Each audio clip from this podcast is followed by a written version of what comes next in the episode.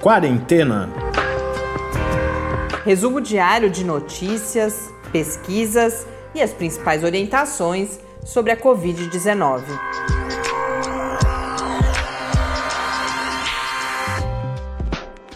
Quarentena, dia 149. Olá, bem-vindos ao nosso centésimo, quadragésimo nono encontro aqui no Quarentena. Eu sou Mariana Petson. E eu sou o Tárcio Fabrício. Hoje não há espaço para muitas outras notícias, além do anúncio da regulamentação da vacina russa. É um assunto que desde de manhã cedo dominou o noticiário sem dúvida nenhuma, mas é uma notícia em parte, na minha avaliação, em parte uma notícia sem notícia porque no que diz respeito ao desenvolvimento de uma vacina ou à comprovação de eficácia de uma vacina contra a Covid-19, é, temos zero novidades, a, a situação continua exatamente a mesma. Você tem diferentes formas de interpretar esse movimento russo, mas um dos textos que eu trago aqui para vocês hoje vai falar em um grande golpe uh, publicitário, uma manobra publicitária e, em grande medida, é assim que eu vejo. O que é importante dizer de saída é isso. Em termos de saúde, em termos de ciência, não há novidade alguma nesse anúncio de uma vacina russa, agora já regulamentada no país, é claro. Falamos também de período de incubação do vírus, a relação disso com o, o momento em que as pessoas transmitem a doença. E, além da notícia sobre a vacina russa, o principal, e do meu ponto de vista, uma discussão, inclusive, bem mais relevante, especialmente considerando a situação brasileira, é uma entrevista que a gente faz com a professora. Eh, na verdade, eu já conversei com ela, a gente compartilha com vocês hoje, a professora Gabriela Lota, da Fundação Getúlio Vargas e também do Centro de Estudos da Metrópole.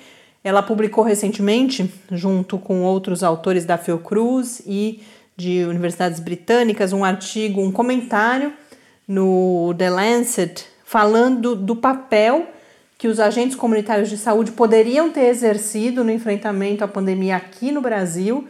E na entrevista ela detalha bastante que características das ações já cotidianamente desenvolvidas pelos agentes comunitários poderiam ter sido bem aproveitadas e não foram, mas ela também mostra que ainda há tempo para aproveitar esses atores tão importantes da atenção básica, da política de saúde da família e do SUS no enfrentamento a essa situação que a gente vem vivendo. Mas vamos começar então pelos números. Hoje no Brasil são 3 milhões 109.630 casos de Covid-19, com 103.026 mortes. Já voltamos ao patamar elevado das 1.274 mortes nas últimas 24 horas. Parece mentira que há tantas semanas estejamos aqui reportando esse número. Acho que é, é, acho não, certamente é mais chocante do que a gente viu acontecer quando a gente estava naquele momento inicial, que a gente viu os números subindo, uhum. ou em outros países, particularmente Estados Unidos, em que você chegou a números bastante superiores a esse 1.200 mortes diárias, mas parece que não vai acabar nunca com tantas semanas a gente aqui falando mil, mil e cem, mil e duzentas, cai só no domingo, né? Mas por pelas razões que a gente já conhece bem de mecanismo de notificação e não da situação da pandemia de fato aqui no país. No mundo, segundo a Organização Mundial da Saúde, são 19 milhões 936 mil 210 casos. Na John Hopkins já estamos com 20 milhões 176.050 casos e 738.665 mortes. Olha, eu, se vocês tiverem alguma boa notícia para noticiar, é melhor que não desejem que seja eu a ser a portadora, porque falamos ontem dos 100 dias na Nova Zelândia. 100 casos, né? sem nenhum caso. Só para hoje de manhã a gente tem a notícia, infelizmente, de quatro casos em uma mesma família na cidade de Auckland, na Nova Zelândia, no centésimo segundo dia. Eu falei errado ontem, inclusive eu tinha a impressão que o 100 dias já tinha sido há mais tempo, mas foi nesse fim de semana mesmo. Então hoje, no centésimo segundo dia, eles registraram quatro casos e já colocaram a cidade de Auckland num alerta extremo com são proibidas aglomerações de mais de 10 pessoas. A recomendação é para que as pessoas não compareçam ao trabalho ou uh, às escolas. Isso até sexta-feira, até que se averigue melhor a origem desses quatro casos. E o restante do país também entra num alerta um pouco mais brando, mas em que não são permitidas aglomerações com mais de 100 pessoas.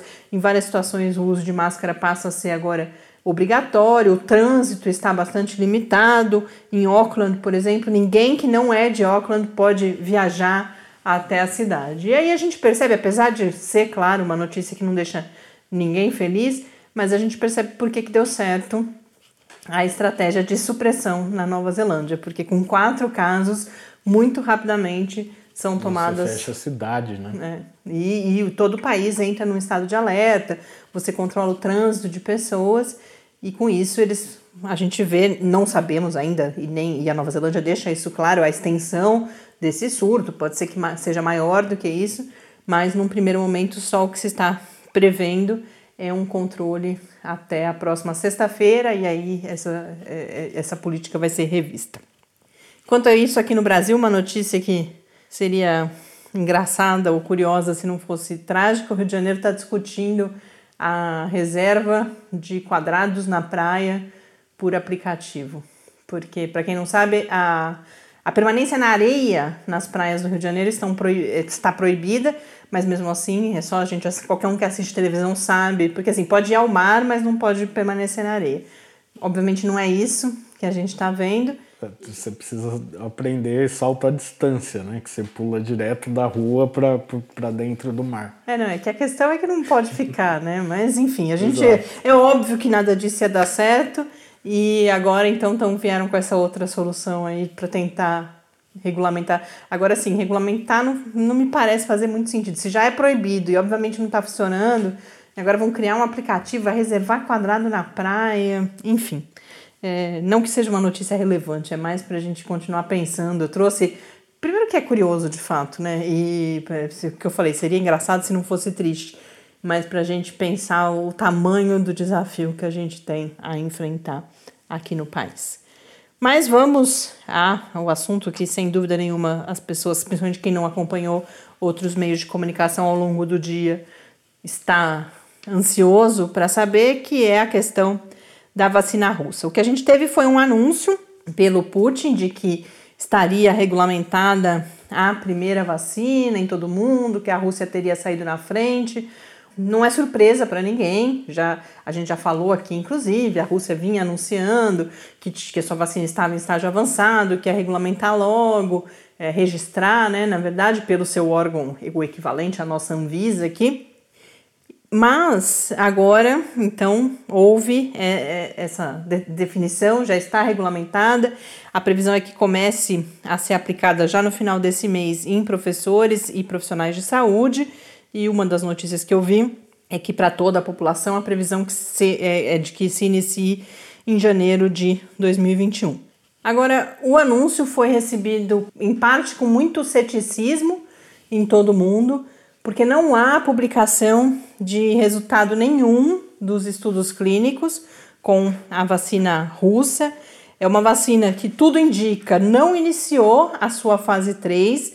Então, em grande medida, o que a gente vê acontecer é a realização de uma fase 3 em paralelo com uma aplicação já mais disseminada da vacina. Então, o ceticismo, em parte, vem dessa questão de: olha, não, não, ela não tem diferença nenhuma e, pelo contrário, ela está menos adiantada que outras alternativas, como, por exemplo, a vacina de Oxford, a vacina da chinesa Sinovac também, não, não tem uma fase 3 em andamento, não temos resultados de fase 2. A fase 1 envolveu, até onde se sabe, porque é isso, as informações, inclusive, elas não são muito transparentes mas até onde se sabe foram só 76 pessoas. E o ceticismo de um lado e uma crítica muito grande de outro, porque você tem questões de segurança importantes envolvidas. Segurança por quê? Primeiro que você tem questões éticas, né, de fazer essa aplicação em massa sem que as etapas necessárias cientificamente tenham sido cumpridas. Então,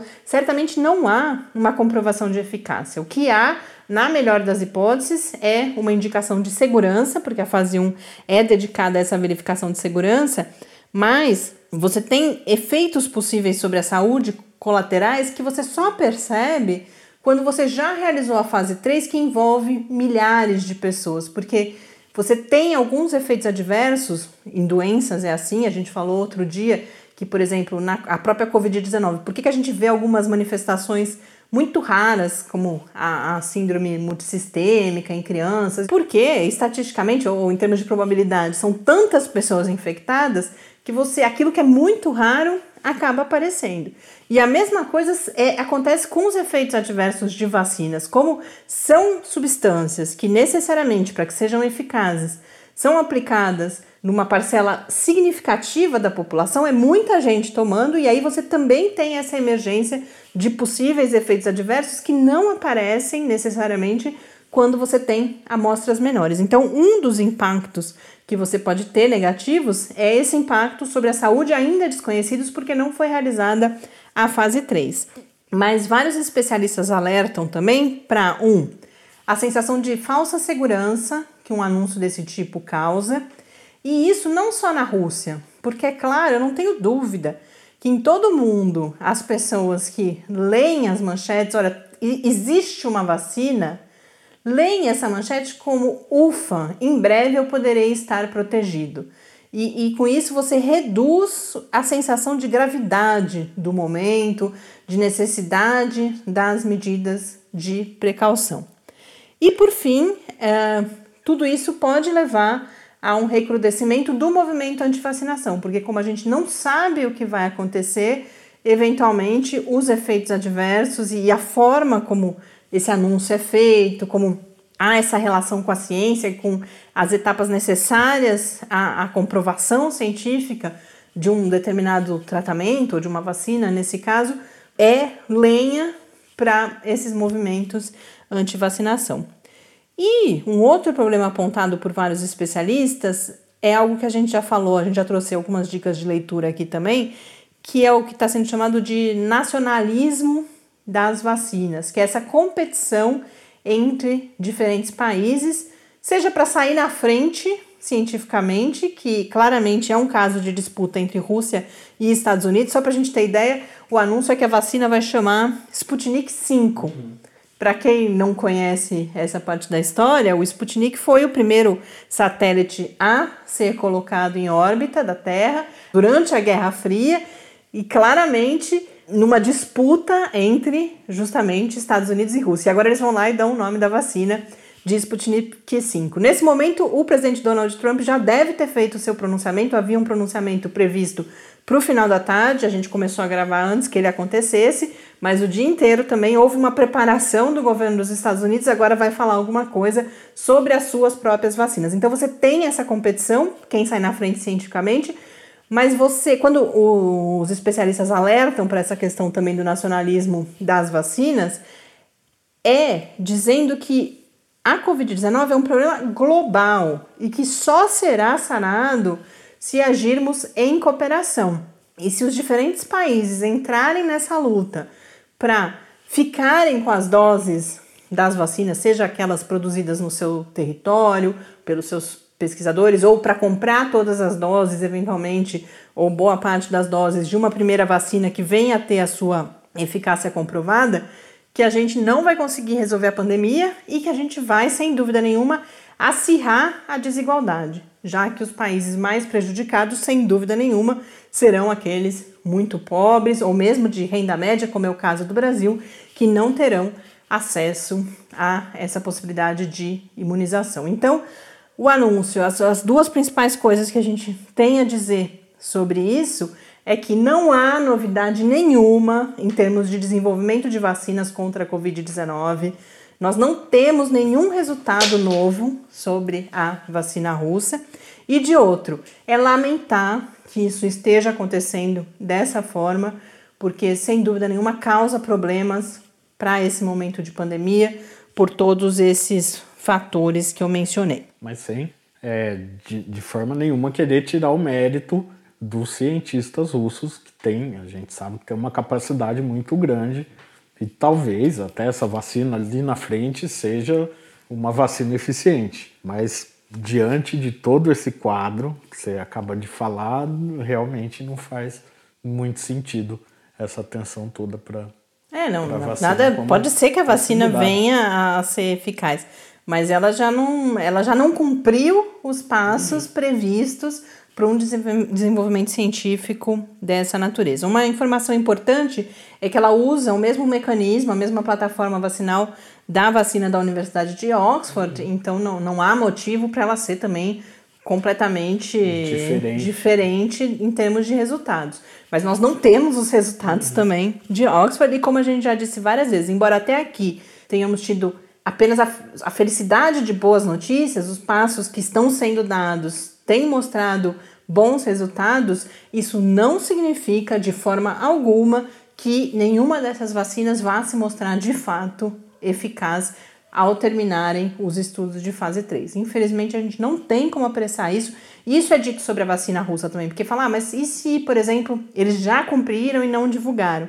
Mas pelo que se sabe do tempo desde a realização da fase 1, não haveria tempo ainda. E por quê? Porque você precisa de dias contados para verificar a reação do organismo, se as pessoas se infectam ou não. E não houve tempo hábil para isso. Então, há, embora todo essa, esse desenvolvimento de vacinas esteja acontecendo em tempo recorde, sem dúvida nenhuma, a vacina mais rápida já desenvolvida até hoje foi desenvolvida em cinco anos, se eu não me engano, tem sido noticiado.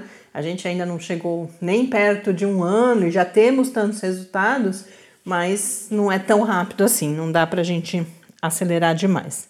Alguns outros pontos que eu queria trazer hoje, e aí quase que por coincidência mesmo, foi anunciado algo que a gente já tinha falado aqui também, uma, uma parceria entre o governo do estado do Paraná e a Rússia para a produção dessa vacina.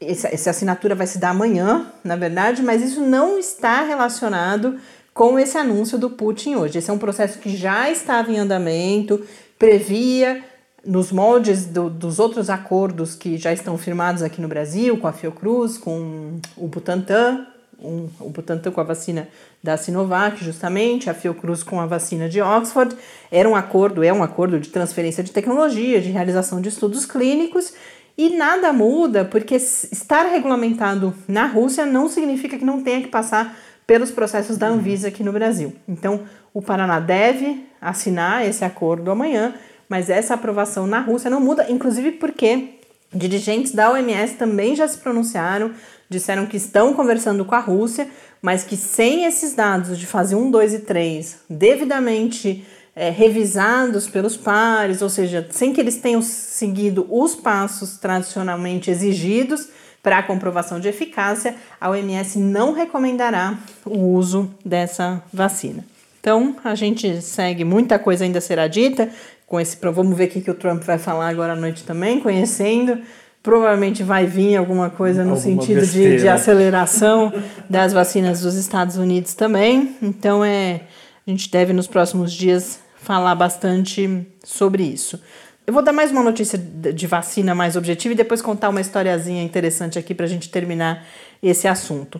Vocês vão ver também hoje notícias sobre mudanças no protocolo da aplicação da vacina de Oxford aqui no Brasil a Anvisa aprovou a aplicação de uma segunda dose e também estendeu a faixa etária. Os testes estavam previstos para serem feitos apenas entre pessoas de 18 a 55 anos, agora isso vai incluir pessoas até 69 anos. E a segunda dose foi porque nós tivemos estudos publicados mostrando uma, uma, uma resposta imune mais adequada, de certa forma, com a administração de uma segunda dose, três ou quatro semanas depois da primeira, e agora então isso vai ser incorporado, ainda está em tempo de incorporar isso aos estudos clínicos que estão sendo realizados aqui no Brasil. E a história que eu, em uma das matérias, ah, essa foi no The New York Times, que eu compartilho com vocês lá no Quarentena News, em www.lab, com i no final, um dado histórico que o The New York Times recuperou, que essa não é a primeira vez que a Rússia faz coisas desse tipo, assim, fora do, dos padrões preconizados para a questão das vacinas. Na década de 1950, quando o Albert Sabin nos Estados Unidos estava desenvolvendo a vacina contra a polio, que é feita com vírus atenuado, que é essa vacina oral, da gotinha, que né? é usada até hoje. existia. É. Exatamente, a outra já existia nos Estados Unidos, que era uma que era de injeção mesmo, né, e que era feita com vírus inativado. Aí surgiu essa outra opção, só que o vírus atenuado, ele sempre oferece algum risco de poder sofrer alguma mutação e em algum momento voltar a causar problemas. Tanto que uma coisa que eu nem sabia, países que erradicaram a polio é recomendado que não sigam com a vacinação para evitar justamente, para ninguém ficar assustado. Isso acontece se a gente tiver mesma coisa, probabilidade mais uma vez. Se tiver muita gente tomando, muito aplicado, você tem ali uma porcentagem mínima de casos em que isso pode acontecer. Mas como você está sempre dosando custo-benefício, na hora que você não precisa mais da imunização, você deixa de correr o risco de que essa imunização possa acarretar uma mutação e eventualmente alguns quadros uh, da doença. E aí, como já tinha justamente essa vacina injetável, os Estados Unidos não aprovou o, os testes com a vacina que estava sendo produzida pelo SEIB. E aí, na Rússia, um casal de virologistas, a Marina Voroshilova e o Mikhail Shumakov, aplicou a vacina nos seus próprios filhos. Eram três crianças e também em sobrinhos e sobrinhas.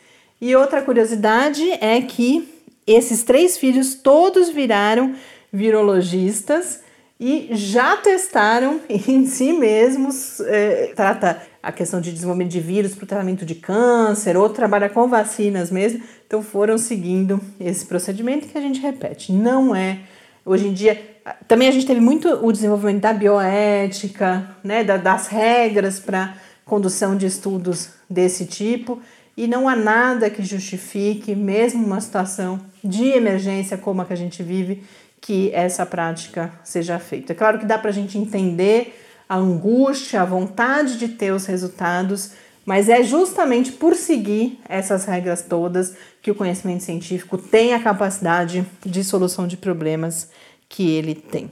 Bom, vamos falar Vai agora. rapidinho, né? Que a gente ia falar de vacina. É, eu sempre, né, sempre me engano com a minha capacidade de falar. Mais uma pesquisa rapidamente, essa foi divulgada em O Globo uh, e foi publicada, a pesquisa, o estudo foi publicado na Science Advances, de que o tempo de incubação do SARS-CoV-2, que hoje em dia é estimado em uh, cinco dias, em geral, o que, que, que é incubação? É o tempo entre a infecção e, e a aparência dos primeiros sintomas. sintomas. O tempo médio porque uma característica do SARS-CoV-2 é que esse tempo varia demais. Depois a gente fala, inclusive, um pouquinho mais sobre isso. Mas o tempo médio vinha sendo estimado em cinco dias. E agora, esse estudo, que é considerado o maior estudo já realizado, porque levou em consideração mil pacientes, chega a um tempo médio maior, de 7,76 dias. Esse estudo ele foi realizado com mil pacientes que saíram de Wuhan, que é a origem da pandemia, ou ao menos onde foram registrados os primeiros casos, antes que a doença já tivesse sido identificada em outros lugares, e por isso, então, os pesquisadores, usando algumas ferramentas estatísticas e de modelagem, conseguiram calcular esse tempo. E o mais preocupante é que em 10% dessas mil pessoas, esse tempo foi calculado em 14 dias. E em 1% chegou até 20 dias. E por que, que isso é importante? porque esse tempo ele é considerado tanto para determinação dos períodos de isolamento, né? porque o, a, o pico de transmissão em geral é pouco antes do aparecimento dos sintomas, então a hora que, se, se é 14 dias, por exemplo, você deixando as pessoas esses 14 dias, mesmo sem sintomas ali, você consegue diminuir a chance de que elas contaminem alguém, mas se a gente tem períodos maiores do que 14 dias, isso talvez precise ser revisto e também vários modelos de comportamento e de projeção do futuro da pandemia e, portanto, por exemplo, de preparação de sistemas de saúde, levam em conta esse período de incubação. Então, é um resultado que tem uma importância, principalmente para essa questão também de planejamento. Com isso, nós chegamos finalmente à nossa entrevista de hoje, uma daquelas entrevistas de fato muito ricas em termos de nos mostrar tanto uma parte importante de algum tema associado à pandemia, mas que vão nos ajudando a compreender o nosso sistema de saúde, como coisas que gente, as quais a gente não prestava atenção antes da pandemia são organizadas e isso pode ser um dos ganhos aí que a gente leve para o futuro. Essa conversa hoje é sobre os agentes comunitários de saúde. O Brasil tem hoje 286 mil agentes comunitários de saúde, que são uma parte importante do Sistema Único de Saúde, particularmente da política de saúde da família, e eles poderiam, e isso eu já vi vários especialistas comentando, o papel que eles poderiam ter tido no enfrentamento da pandemia até agora. E esse potencial não foi explorado como poderia, e sobre isso eu falei hoje então com a Gabriela Lota, que é professora da Fundação Getúlio Vargas, pesquisadora do Centro de Estudos da Metrópole, que é um dos centros de pesquisa, inovação e difusão apoiados pela Fundação de Amparo à Pesquisa do Estado de São Paulo, a FAPESP, e ela, junto com outros dois pesquisadores da Universidade de York, da Fiocruz e da London School of Economics, acabam de publicar um comentário no The Lancet falando sobre isso, falando sobre, de um lado, o papel que esses agentes comunitários poderiam ter tido e como a, a, o não aproveitamento desse potencial nos conta muito sobre a gestão ou a falta de gestão da pandemia aqui no Brasil. Então, acompanhe agora a minha conversa com a professora Gabriela Lota.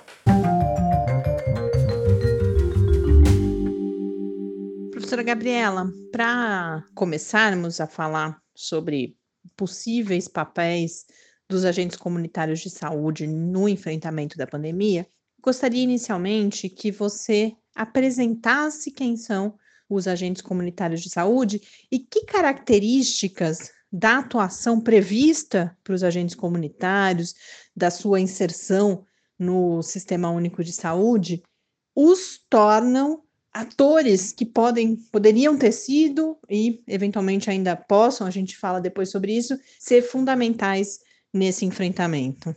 Os agentes comunitários de saúde são profissionais que trabalham com atenção primária à saúde, com uma tônica de prevenção e cuidados primários da população. Essa experiência dos agentes comunitários é muito antiga no mundo inteiro e no caso brasileiro, ela se inspirou nessas experiências mais antigas, mas ela foi potencializada porque ela entrou no Sistema Único de Saúde. Então, no caso brasileiro, os agentes comunitários de saúde, eles são atualmente profissionais que integram a estratégia de saúde da família e que trabalham, portanto, dentro de um, uma equipe é, de vários tipos de profissionais que fazem atendimento às famílias nos seus territórios. Então, existe a Estratégia de Saúde da Família, que é uma política nacional implementada por municípios. A estratégia ela é executada dentro de unidades básicas de saúde, então você tem equipes que fazem parte das unidades básicas de saúde. Cada equipe é integrada por um médico, uma enfermeira, auxiliares ou técnicos de enfermagem e agentes comunitários de saúde. O agente comunitário de saúde é alguém que mora na mesma comunidade onde ele trabalha. E ele é responsável por fazer acompanhamento de 200 famílias que são os seus vizinhos. Então, a ideia é que ele tenha uma proximidade com essas pessoas justamente para poder levar informações de saúde, para poder fazer acompanhamento domiciliar e, ao mesmo tempo, trazer informações dessas famílias para dentro do serviço de saúde. Lembrando que ele trabalha dentro de uma equipe maior que toma decisões coletivamente. O trabalho cotidiano do agente comunitário é baseado em fazer visita domiciliar, então ele tem que visitar pelo menos 200 famílias por mês. E nessas visitas ele vai verificar as condições de saúde, vai verificar, por exemplo, se existem repositórios de dengue, se as condições de habitação estão adequadas ou se tem algum problema, vai olhar a dinâmica familiar e tentar entender se existem condições da dinâmica familiar que podem afetar a saúde de alguém e assim por diante. E eles passam parte da sua rotina dentro da unidade básica de saúde ou nas reuniões de equipe ou fazendo atividades internas, por exemplo, gestão das informações do SUS ou ainda fazendo, por exemplo, grupos de discussão, como grupos de adolescentes, grupos de gestantes e etc. Historicamente, os agentes comunitários de saúde no país, eles são reconhecidos como um profissional que conseguiu avançar muito e promover muitos avanços na atenção primária à saúde, justamente porque ele consegue trabalhar nessa tônica da prevenção e ele consegue pensar a saúde dentro do território, dentro das condições reais vividas pelas famílias, né? Ao mesmo tempo, como ele é também um vizinho, um parente, um amigo das pessoas que ele atende, o agente comunitário de saúde consegue fazer um tipo de atendimento muito mais individualizado, ele consegue traduzir as informações, ele consegue se comunicar de uma maneira que a família entenda o que é a política de saúde de uma maneira muito mais localizada, muito mais adaptada. Nesse sentido, os agentes comunitários, historicamente, eles são muito envolvidos com atividades ou com ações em momentos de emergência de saúde. Né? Então, os agentes comunitários tiveram um papel muito importante, por exemplo, no combate à Zika, quando nós tivemos a pandemia da Zika. Os agentes comunitários também têm um papel central na dengue, no enfrentamento à dengue, porque ele visita as casas, verifica se tem repositório, ele, junto com os, os agentes de combate à endemia, olham para essa dimensão no território, ele acompanha casos de pessoas que estão doentes e assim por diante. Os agentes comunitários também tiveram um papel muito importante no, na gripe, na que a gente chamava de gripe suína, né, H1N1 é, porque eles conseguiam também levar informações sobre como se prevenir, a importância de usar álcool gel, de lavar as mãos, também conseguia fazer acompanhamento de pessoas que estavam contagiadas. Então, historicamente, os agentes comunitários já são muito envolvidos em políticas é, voltadas ao atendimento de emergências sanitárias, como é o caso da Covid. E eles têm uma expertise enorme do território, eles têm um contato cotidiano com as famílias de forma que isso potencializa a capacidade deles de ação de uma maneira mais integrada com a comunidade. Professora, justamente diante, então, do que foi aqui colocado, gostaria de pedir que detalhasse, então, que potência é essa de atuação dos agentes comunitários de saúde? Também é importante lembrar que os agentes comunitários estão capilarizados no país todo, né? Nós temos hoje 286 mil agentes comunitários que atendem a mais de 60% da população brasileira, porque justamente eles trabalham em lugares onde eles conseguem ter contato com a população. Então, por exemplo, se a gente pensa nas grandes cidades e nos bairros onde a gente tem prédios e condomínios, é muito difícil os agentes comunitários entrarem. Então, a população normalmente que tem acesso a plano de saúde não usa o trabalho dos agentes comunitários, mas quando a gente pensa na população mais vulnerável, os agentes comunitários eles têm um atendimento em massa, uma altíssima cobertura dessa população mais vulnerável, que corresponde aí à cobertura e distribuição geográfica dos agentes comunitários no país inteiro. E, de novo, como essas pessoas moram na comunidade, elas têm informações muito cotidianas sobre a dinâmica territorial que conseguem, portanto, adaptar quais são as políticas e as estratégias para o que faz sentido ali naquele território. Dito tudo isso, como é que a gente pode imaginar o que seria o trabalho dos agentes comunitários durante a pandemia da Covid-19? Primeiro, os agentes comunitários poderiam ter um trabalho muito importante na prevenção. Então, essas estratégias, por exemplo, de ensinar a lavar a mão, ensinar a manter distanciamento, como usar máscara, como retirar máscara, como fazer higiene das roupas, essas são informações que os agentes comunitários poderiam transmitir para prevenir o contágio. Os agentes comunitários também poderiam desenvolver estratégias é, de fazer o que a gente chama de rastreamento de contatos. Como é que é isso? Por exemplo, se descobre que na comunidade tem uma pessoa que está contagiada, o agente comunitário poderia entrar em contato com essa pessoa e rastrear todos os contatos com quem essa pessoa se relacionou já contagiado ligar para todos esses contatos e pedir para essas pessoas ficarem em quarentena, isolados, verificar se eles têm febre, se eles estão com algum tipo de sintoma. Além do rastreamento de contatos, agentes comunitários poderiam desenvolver um trabalho de acompanhamento das pessoas que estão doentes nos seus domicílios. Claro que é muito perigoso nesse momento os agentes comunitários fazerem visita domiciliar, essa é inclusive uma recomendação no país todo de que não se faça visita dentro dos domicílios por causa do potencial de contato, mas o agente comunitário consegue se comunicar com a população, seja na visita para fora do portão, que a gente chama de peridomiciliar, seja, por exemplo, por grupo de WhatsApp, por ligação, por conversa com parentes de forma que os agentes comunitários poderiam acompanhar as condições de saúde das pessoas que já estão contagiadas e verificar como é que está a evolução da doença, né? Então, por exemplo, uma das coisas que, uma das estratégias que foram feitas em alguns países e que os agentes comunitários poderiam ter feito seria a distribuição massiva de oxímetro, para que o próprio paciente pudesse medir como é que está o seu oxigênio e isso poderia ser avisado para o agente comunitário para que, se chegasse em um nível preocupante, o paciente fosse levado para o hospital. Então, o agente comunitário poderia fazer esse acompanhamento das pessoas que estão doentes de maneira mais contínua, né? Fazer um telemonitoramento, por exemplo, dos, das pessoas que estão contagiadas. O agente comunitário poderia ajudar a fazer um mapeamento territorial da evolução da, da doença. Então, você mapeia no território onde as pessoas estão doentes e começa a ver para onde é que isso está evoluindo para tentar, por exemplo, fazer algum tipo de intervenção em áreas onde a doença não chegou e prevenir mais. Enfim, tem várias estratégias que os agentes comunitários poderiam fazer voltadas à prevenção, voltadas a rastreamento de contato, que também acaba caindo na prevenção de alguma forma, e também no acompanhamento de pessoas que estão suspeitas ou contagiadas, inclusive tirando essas pessoas do hospital caso elas não estejam em uma condição preocupante em que elas tenham que ser internadas, né? Quando você faz um acompanhamento prévio, isso ajudaria a prevenir o resto.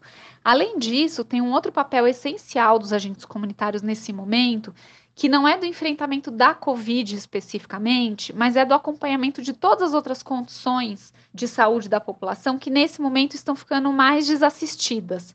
Né? Então, por exemplo, por causa da pandemia, muitas pessoas estão deixando de ir no médico. E às vezes são pessoas que têm algum tipo de doença crônica e que precisa de acompanhamento, hipertenso, diabético, mesmo gestante, a gente está tendo muito caso de morte. O Brasil já é o recorde no, na, de mortes de gestante por Covid no mundo, e isso tem a ver também com as estratégias de prevenção e de é, consultas pré-natais, né? Então, os agentes comunitários também têm um papel agora que deveria, que poderia e deveria ser desempenhado, que é de continuar garantindo acompanhamento desses grupos populacionais que são prioritários na saúde, que, portanto, são pessoas que podem parar no hospital por um agravamento da Covid, justamente por causa das suas condições de saúde que nesse momento não estão sendo acompanhadas. Então, esse trabalho é, mais cotidiano de acompanhamento também poderia ser feito com os agentes comunitários. E é uma pena dizer que, no caso brasileiro, uma boa parte disso não foi aproveitado. Quer dizer, a gente tem alguns casos de municípios em que você teve um enfrentamento muito interessante da pandemia, usando os agentes comunitários para fazer, por exemplo, barreira sanitária, para fazer essas tarefas que eu falei de prevenção, de informação, de rastreamento de contato, mas essas experiências elas são muito poucas perto do universo de municípios no Brasil. E isso, em grande medida, foi por uma falta de coordenação do governo federal em definir quais poderiam ser as ações dos agentes comunitários frente à pandemia. E o que aconteceu é que uma parte dos municípios, inclusive, decidiu colocar os agentes comunitários em férias coletiva, licença, ou mesmo deslocar eles para outros serviços administrativos, que acabou diminuindo o potencial do uso deles no enfrentamento da pandemia ou no atendimento desses grupos com algum tipo de doença crônica e comorbidade.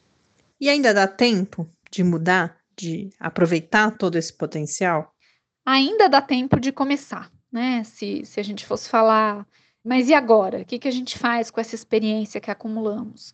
Essa experiência é muito ruim, já acumulamos 100 mil mortes, em parte em decorrência dessa falta de cuidados prévios com a população, de prevenção e de tratamento, mas sempre é momento de começar, né? Então, os agentes comunitários poderiam, a partir de agora, fazer essas ações que eu mencionei. Poderiam, a partir de agora, investir em ações de comunicação e prevenção, poderiam, a partir de agora, investir em ações é, de rastreamento de contato e de acompanhamento, telemonitoramento, por exemplo, das pessoas contagiadas. Para que isso seja feito, são, são algumas condições são necessárias, né? Primeiro, seria muito importante a gente ter isso de maneira coordenada pelo governo federal o Brasil é muito desigual em termos de capacidades municipais em todas as áreas e também na área de saúde. Né? Embora o SUS tenha dado um ganho para o Brasil em termos de capacidades municipais, ainda assim a gente tem muita desigualdade. E é muito difícil esperar que um município sozinho consiga, é, ainda mais um município pequeno que não tem recurso, que ele consiga inventar soluções inovadoras, é, que ele consiga destinar recurso para isso. Então, primeiro seria muito importante que nós tivéssemos uma ação coordenada do governo federal e ou dos governos estaduais para que os municípios assumissem essas várias funções. Além disso, para isso acontecer, é central que os agentes comunitários recebam treinamento, porque essas não são ações que eles fazem naturalmente, então eles precisam aprender a fazer, eles precisam receber suporte e orientação das suas chefias, então isso tem que ser feito com um trabalho muito integrado e coordenado dentro das unidades básicas de saúde e das equipes de saúde da família, e isso precisa ser feito com muito apoio material para os agentes comunitários. Nas nossas pesquisas, por exemplo, até agora, em agosto, 30% dos agentes comunitários apenas receberam equipamento de proteção individual. O que mostra que esses profissionais estão trabalhando na rua, literalmente, sem máscara recebida pela prefeitura. O que é muito grave, porque isso significa que tanto eles correm um risco muito grande de contágio, como de serem transmissores da doença. É, lembrando que o agente comunitário, como ele mora na comunidade, qualquer hora que ele sai na rua, eles são parados pela população. As pessoas vêm conversar com eles. E eles precisam estar protegidos para poder é, desempenhar a sua função. Então, é muito possível que eles ainda assumam essas funções, desde que eles tenham essas condições necessárias. Professor, o trabalho de vocês tem um olhar importante para as condições de atuação dos agentes comunitários de saúde. Então, gostaria que falasse um pouco também sobre isso. Como eu mencionei, o que as nossas pesquisas têm mostrado é, nós fizemos uma primeira rodada da survey em meados de abril, com 880 agentes comunitários, e uma segunda rodada agora no meio de junho, com 860 agentes comunitários. E nas duas rodadas, as condições de trabalho deles são muito ruins. Então, é, os agentes comunitários, como eu mencionei, cerca de 30% deles apenas receberam é, equipamento de proteção individual. Além disso, apenas 27% deles receberam testagem, apenas 13% dos agentes comunitários receberam treinamento. Os agentes comunitários não se sentem preparados, então 80% deles dizem que não se sentem preparados para trabalhar na pandemia. Só 11%, desculpa, 11% deles apenas dizem que não tem medo, então 89% dizem que estão com muito medo de trabalhar nesse momento e 87% deles relatam já estarem com problemas de saúde mental. Então, isso mostra como eles estão trabalhando em condições de trabalho muito precárias e muito difíceis, em que o trabalho não está orientado, eles não estão protegidos, e isso acaba tendo uma série de consequências, né? Uma primeira consequência é o adoecimento do agente comunitário, né? O adoecimento e morte, que estão crescentes. Nós não temos esse dado oficial de quantos agentes comunitários morreram, porque os agentes comunitários não entram na estatística oficial de profissionais de saúde. Isso por um problema histórico, que é o agente comunitário de saúde não é reconhecido como um profissional de saúde legalmente, porque ele não tem uma formação técnica. Isso significa que eles não entram nas estatísticas oficiais e, portanto, nós nem sabemos quantos agentes comunitários de saúde morreram em decorrência da Covid. Mas, se traçarmos um paralelo, os profissionais de enfermagem no Brasil, nós temos o maior, maior número de profissionais de enfermagem que morreram no mundo por Covid. E dá para a gente imaginar que o caso dos agentes comunitários também seja muito alto. Né? Então, a primeira consequência dessas condições ruins de trabalho é o aumento do adoecimento e da mortalidade desses profissionais. E como consequência disso também, então uma segunda consequência mais que vem derivado disso, é que os agentes comunitários, por estarem potencialmente doentes, por não estarem preparados, por terem medo, eles comprometem a sua capacidade de entrega da política, né? É muito difícil um profissional que não está se sentindo bem, que tem sua saúde mental comprometida, que não tem o equipamento adequado, conseguir fazer um atendimento domiciliar de maneira segura e confortável. Né? E isso vai ter um impacto na qualidade do atendimento da população. E como esse, essas condições, é, esse cenário é um indicador de uma situação mais abrangente sobre a pandemia e o enfrentamento da pandemia no nosso país? Quando a gente olha para o caso dos agentes comunitários de saúde, acho que uma coisa importante para mencionar é que, como eles são profissionais da linha de frente, que estão espalhados no Brasil inteiro e que são os profissionais mais próximos da população, já que eles são vizinhos de quem eles atendem, se esses agentes comunitários estão numa situação ruim, numa condição precária de trabalho, a gente pode imaginar como é que a população está. Né? Então, olhar para eles é uma forma também de entender como é que a população está enfrentando a pandemia. Por isso, olhar para o caso dos agentes comunitários é um caso interessante para a gente entender como é que a pandemia tem sido enfrentada no Brasil e como é que a população tem vivido também esse processo. E o que esse caso mostra para a gente é uma situação muito triste, né? É uma situação muito ruim e muito crítica, porque ele mostra para a gente como a falta de coordenação por parte do governo federal vai ter impacto muito concreto no acesso da população à saúde. Né? Então, como o governo federal não regulou e não coordenou o trabalho dos agentes comunitários, como o governo federal não organizou a compra de equipamento e a distribuição de equipamento para eles, como o governo federal não coordenou uma estratégia de formação e treinamento, isso acabou gerando uma situação muito crítica para os agentes comunitários, em que eles dependem de decisões municipais que muitas vezes não vão ser tomadas, porque os municípios não têm capacidade de decidir sozinhos é, por tudo isso, né? O que coloca os agentes comunitários numa situação crítica, numa situação precária. Nós temos, por exemplo, muitos processos de judicialização em curso, por exemplo, porque agentes comunitários estão sendo obrigados a trabalhar, mesmo se eles são de grupo de risco.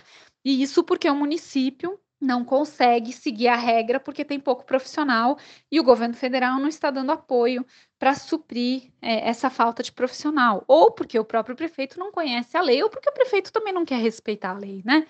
Então, ou seja, a gente acaba gerando aí um processo em que o município sozinho vai ter que tomar decisão sobre o que fazer com esse profissional, e isso se concretiza e se materializa em condições de trabalho muito ruins, numa falta de uma definição estratégica do trabalho deles, e, portanto, é, em um problema de coordenação que vira uma não efetividade da política. E essa não coordenação, ela é um retrato do que o Brasil tem vivido na pandemia. É o governo federal dizendo uma coisa, o município dizendo outra. É o ministério falando não precisa usar máscara, tome remédios que não são comprovados cientificamente, e o município obrigando a usar máscara e não deixando os médicos indicarem o medicamento, ou deixando para o médico escolher se ele indica um medicamento ou não. Ou seja, essa falta de coordenação ela se materializa em um sofrimento do profissional que está na ponta. Porque esse profissional já está trabalhando numa situação muito difícil, já está trabalhando sem as condições adequadas, e se ele não tem uma orientação e uma coordenação por trás, ele fica perdido. E aí, aquele sofrimento que é o sofrimento da pandemia, que já é um sofrimento natural para todo mundo, e pior para o profissional de saúde, porque é um aumento de demanda absurdo, é, vira um sofrimento muito mais terrível, porque ele não consegue decidir, ele não sabe o que decidir, a população é contra a decisão que ele toma. Nós tivemos, por exemplo, na pesquisa, muitos relatos de agentes comunitários que estão sofrendo agressão é, dos seus pacientes, porque estão tentando, por exemplo, impor medidas de isolamento, de uso de máscara, e os pacientes que negam a crise, negam a pandemia, dizem que não, que a gente comunitária não tem que fazer isso. Né? Nós temos também muitos depoimentos de profissionais de saúde que estão com medo de sair é, com um jaleco ou qualquer tipo de identificação de que eles são profissionais de saúde, justamente porque a população tem hostilizado eles. E isso também é reflexo da falta de coordenação, porque se cada um fala uma coisa, a população fica perdida. E aí, quem é que vai sofrer a consequência disso concretamente é o profissional de saúde que está lá na ponta, sozinho, perdido, sem equipamento, sem informação e tendo que atender a população numa situação muito crítica, na qual a ética do trabalho dele, do cuidado, prevalece, ele continua, mas ele continua numa condição de sofrimento físico e mental profundos, como nós temos visto nas nossas pesquisas. De volta aqui no Quarentena, esta foi a professora Gabriela Lota, da FGV e do Centro de Estudos da Metrópole. Espero que tenham gostado tanto e, e aprendido como eu pude aprender com essa conversa com a professora Gabriela. Para a gente encerrar, eu trago uma dica de leitura, de certa forma, que se relaciona com o que eu falava antes do período de incubação. O, mais uma vez, o The New York Times publicou um texto fazendo uma comparação ou explicando por que, que nós temos na Covid-19 os eventos de super espalhamento ou super transmissão e por que, que isso é diferente, por exemplo, da gripe, em que a distribuição dos casos de transmissão é um pouco mais homogênea. Então eu, sei lá, é, os números são chutados, tá? Mas eu transmito para dois, aí cada um desses dois transmite para dois, três. Na Covid, nós temos esses eventos que levam, por exemplo, a estimativas que de 10 a 20% dos casos sejam responsáveis por 80% dos novos casos. Então, você vai ter várias pessoas que não vão transmitir e outras que chegam a transmitir até para dezenas ou centenas de pessoas. E esse texto ele vai partir de um estudo que está em preprint ainda, que fez uma modelagem e que chega à conclusão que esses eventos de superespalhamento são uma conjunção entre o timing e lugares específicos. Ou seja, é um caso de estar no lugar errado na hora errada. E por quê? Porque é a hora errada? Justamente porque é um momento na infecção. Quer dizer, sob a perspectiva do vírus, é na hora certa. É, não, para o vírus é tudo que ele queria. Porque a, a, a pessoa, um pouco antes do aparecimento dos sintomas e nos primeiros dias de sintomas, em geral, porque nada na Covid é muito padrão também. Como a gente viu, esse tempo de incubação varia bastante. Mas se a pessoa nesse momento estiver em lugares, como por exemplo, onde que a gente viu isso acontecer? Em call centers, os frigoríficos, que o Tarso já trouxe aqui tantos exemplos pra gente. Igrejas, né? Na França teve um caso que foi bem estudado. Eventos também, também em igreja, mas não só, de canto coral. E por quê? Porque você tem um lugar com muita gente, com pouca ventilação e com a realização de atividades que produzem as, chamar, as partículas né, de que saem da nossa, do nosso nariz, da nossa boca, junto com o vírus, e que vão causar essa contaminação. Então, se você tem essa combinação de estar lá na hora em que você está mais transmitindo e realizando esse tipo de atividade, aí você tem esse desastre total. E por que, que o, o SARS-CoV-2 é tão eficaz? Tem isso que eu já disse, que é, justamente como o tempo de incubação varia, você não tem muito como controlar. Você tem essa questão de que o auge da transmissibilidade às vezes acontece um pouquinho antes do aparecimento de sintomas, fora todos os casos assintomáticos. Então a pessoa não está se sentindo mal e comparece a um desses eventos. E além disso, toda a discussão sobre ser transmissível pelo ar ou não. Se a gente tiver de fato uma participação significativa dessas partículas menores que viajam por distâncias maiores, então a chance de, do vírus chegar a mais pessoas é muito maior. Então, como a gente não tinha ainda falado muito desses, alguns ouvintes já tinham pedido, inclusive, que a gente falasse uhum. sobre esses eventos de super espalhamento, e coincidentemente falava de incubação como a outra notícia, eu escolhi trazer aqui para vocês. Todos esses materiais estão lá no Quarentena News. E antes de terminar, convidá-los, é claro, a escrever para a gente, a falar com a gente no podcastquarentena.gmail.com ou no Twitter em QuarentenaCast. Amanhã a gente volta para o nosso centésimo, quinquagésimo encontro, hein? Quem diria? Um grande abraço, até amanhã. Até amanhã, fique em casa. Quarentena é uma realização do Laboratório Aberto de Interatividade para a Disseminação do Conhecimento Científico e Tecnológico da Universidade Federal de São Carlos, o LAB da UFSCar, do Centro de Desenvolvimento de Materiais Funcionais, CDMF, e do Centro de Inovação em Novas Energias, o CINE. Pauta, produção e apresentação: Mariana Pezzo e Tárcio Fabrício. Arte e design de Henrique Mateus. Desenvolvimento web, Eduardo Martins. Edição de áudio, Lucas Stefanuto. Apoio Fundação de Amparo à Pesquisa do Estado de São Paulo.